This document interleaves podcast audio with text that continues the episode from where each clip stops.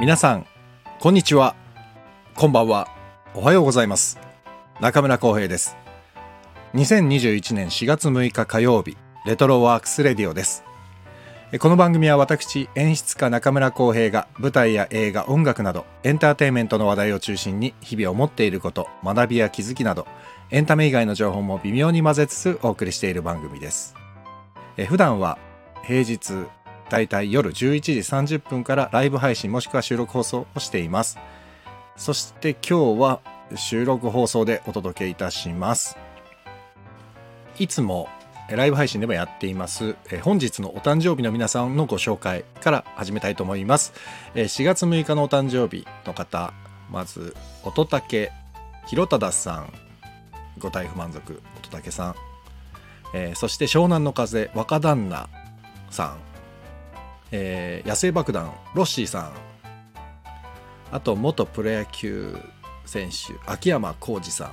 僕はもう秋山さんがですねホームラン打ってねあのバク転でホームインするっていうのを僕が小学校の時に夢中で見てましたね。すごかったなあの時の。秋山さんとかねちょうど清原さんとかねあの頃ですよ。素晴らしかった。そして、えー、落語家4代目桂米丸さん、えー、本日96歳ということですごいですね。素晴らしい。そして女優宮沢りえさん、えー、先日僕らの7日間戦争を、えー、について映画観覧で話しましたけれども本当に宮沢りえさんねもう可愛くて今美しくて。すっごい女優さんですよ本当に。さらに続きます、えー、俳優迫田孝也さん。もう最近超売れっ子で。大野さんとね大野康弘さんと一緒に大河出たりしててそれでね、真田丸に出てたんですけど今はもう民放のドラマでもねこの前は「天国と地獄」でも超キーパーソンやってらっしゃったし本当にいい俳優さんですよね迫田さん。うん。もう楽しみです。まだいろんな作品出るの出られるのが。すごい楽しみ。はい続きまして、えー、昨日坂重さんとも不条理劇についてたくさん話しましたけれども日本の不条理劇の大家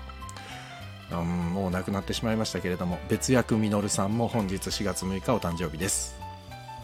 そして僕のお友達、えー、女優さんであり声優さんであり歌手である、えー、伊勢ひなたさん本日お誕生日。そして、えー、俳優の刈羽優くんも本日お誕生日です。というわけで世界中の4月6日生まれの皆さんお誕生日おめでとうございます。さて本日はですねタイトル「愛すべき言葉い」っていうことで、えー、やっているんですけれどもこの「い」って何かっていうとですね「いろはにほへとの「い」です。つまりこの愛すべき言葉っていうのはシリーズにしてやろうと思っています。シリーズ化。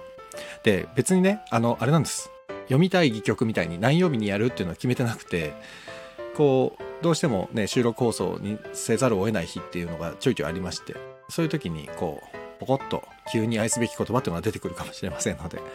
ぜひ、えー、どんなコーナーなのかご期待ください。で、まあ何をやりたいかというとですね、あの、私の好きな詩、まあ、ポエムだったりとか、えー、素敵なセリフだったりとかをご紹介するようなそんな感じにしたいなと思っています。ただですねあのこの詩とかですねまあ歌詞とかもそうなんですけども著作権っていうものがありましてなかなかね好きだからっつってポンってここでは出せないものもいくつかありますのでそういう、えー、権利的なところがちゃんとクリアされているものだけをご紹介するためにですねそうシリーズ化に簡単にできないっていうこの制約がある。ただこの著作権っていうのはやっぱりすごく大事で自分もあのものを作る人間作り手側の人間としてはですねやっぱりね、自分たちが作った作品が勝手にどっかで上映されたりっていうのになるとさすがにおこれはまずいぞっていうことになりますのでやっぱりもうそれは立場として同じですので、え、権利に関してはきちんと守りながら皆さんにご紹介できるだけご紹介したいなと思っておりますのでよろしくお願いいたします。では、えー、本日愛すべき言葉い第1弾でご紹介するのは、えー、吉野博さんの「祝婚歌」という詩をご紹介します。え、この祝婚歌という詩はですね、たびたび、まあそうですね、結婚式とかで、えー、お友達代表から送られるみたいなそういう、えー、言葉だったりするんですけれども、まあその結婚式で送られる言葉としては確かにドンピシャのいい詩なんですけれども、もうそれ以外でもですね、非常に、何て言うんですかね、心に響く、えー、詩ですのでまず早速ですが聞いていただきたいと思います。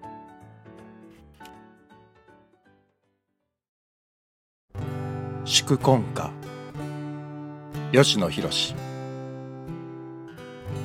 二人がむつまじくいるためには愚かでいる方がいい。立派すぎない方がいい。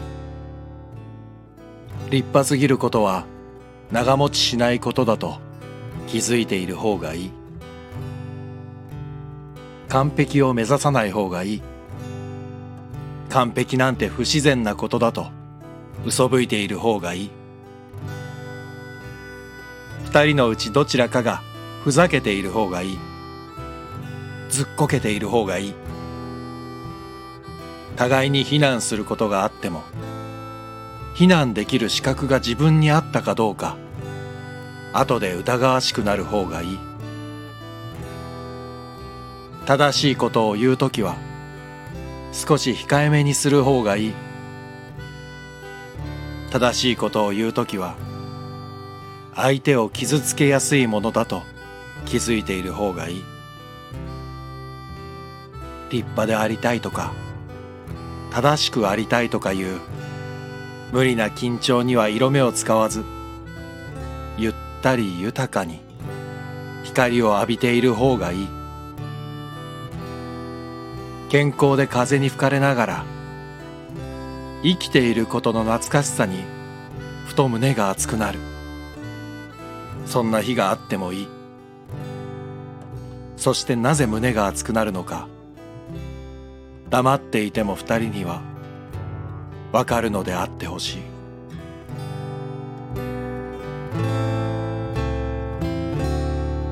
はい、え、今のが「祝婚歌」という詩です。吉野博さんの。で、吉野博さんはですね2014年の1月にお亡くなりになっています。えー、で著作権というのはですね大体死後70年経過しないと、えー、著作権が切れないんですねなので、えー、本来だったらばご紹介できないんですけれども、えー、吉野博さん自身がですねこの「祝婚歌」っていうこの詩に関してだけはですね、えー、誰がどのように使ってくれてもいいよと公言されていらっしゃいますので、えー、ご紹介させていただきました。えー、昔ですね昔で言ってもまあ以前ですね吉野博さんとあの評論家の早坂茂蔵さんという方が対談した時にですね、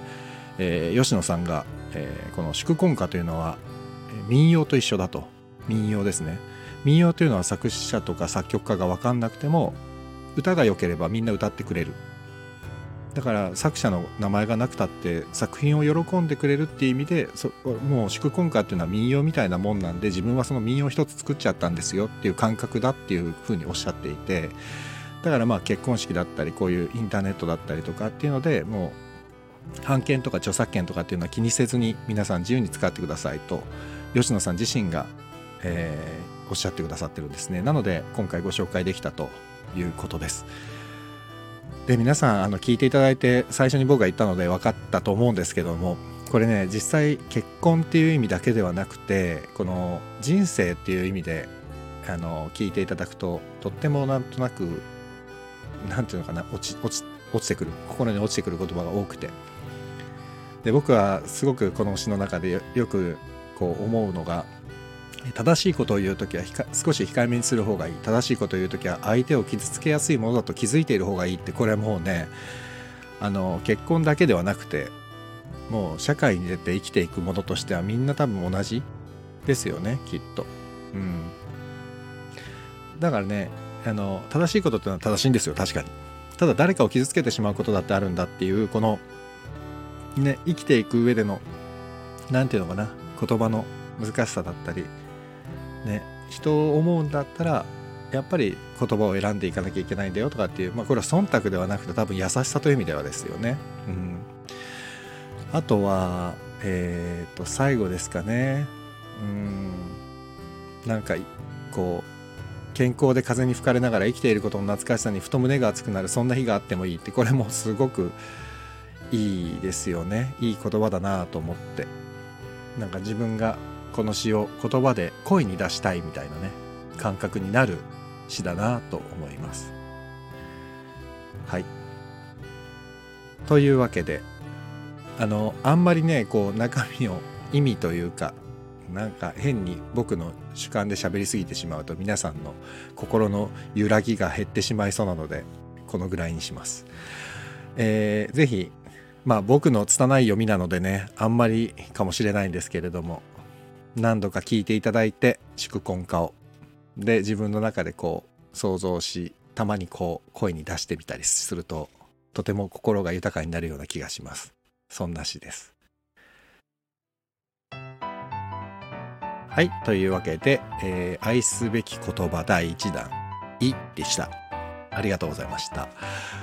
さて明日なんですけれども明日は毎週水曜日のレギュラーコーナーであります映画監督松岡弘さんとお送りします。映画観覧です。明日の映画は少女たちの羅針盤です、えー、これ聞いてくださってるリスナーのロックさんの少女たちの羅針盤どうですか？っていうのに えー、あそれいいですねっていうことで、えー、決定した作品でございます、えー、明日どんなお話になるのか、えー、ぜひお楽しみにしていてください。で未見の方はもしお時間あれば、えー、少女たちの羅針盤ご覧ください。なんかねでもオンデマンドでななないっぽくてですね僕もあの DVD というかレンタル？レンタルでっていう感じになったんで、えー、もし見たいという方は TSUTAYA さんとかですねゲオとかですねそういうレンタルショップに行った方がすぐ見られる見られるかもしれません。でえっ、ー、と明日のまあ毎週やってるんでねあれなんですけど映画観覧にご意見ご感想、え、ご質問などあとこの映画見てよみたいのありましたらレターでも放送中のコメントでも構いませんのでぜひ ぜひメッセージいただけたら嬉しいですあとですね、えっ、と、明日水曜日はそれで、木曜日は読みたい曲っていうのを収録放送でお送りする予定です。で、金曜日にですね、初ゲスト、初ゲストっていうかゲストで初めて参加してくださいます外組の三上淳さんとひろきちさんが来てくださいます。えお二人へのメッセージ、えー、ご質問も合わせてレター募集しておりますのでぜひお寄せください。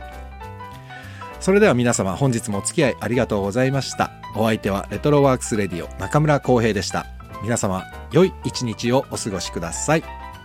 ありがとうございました。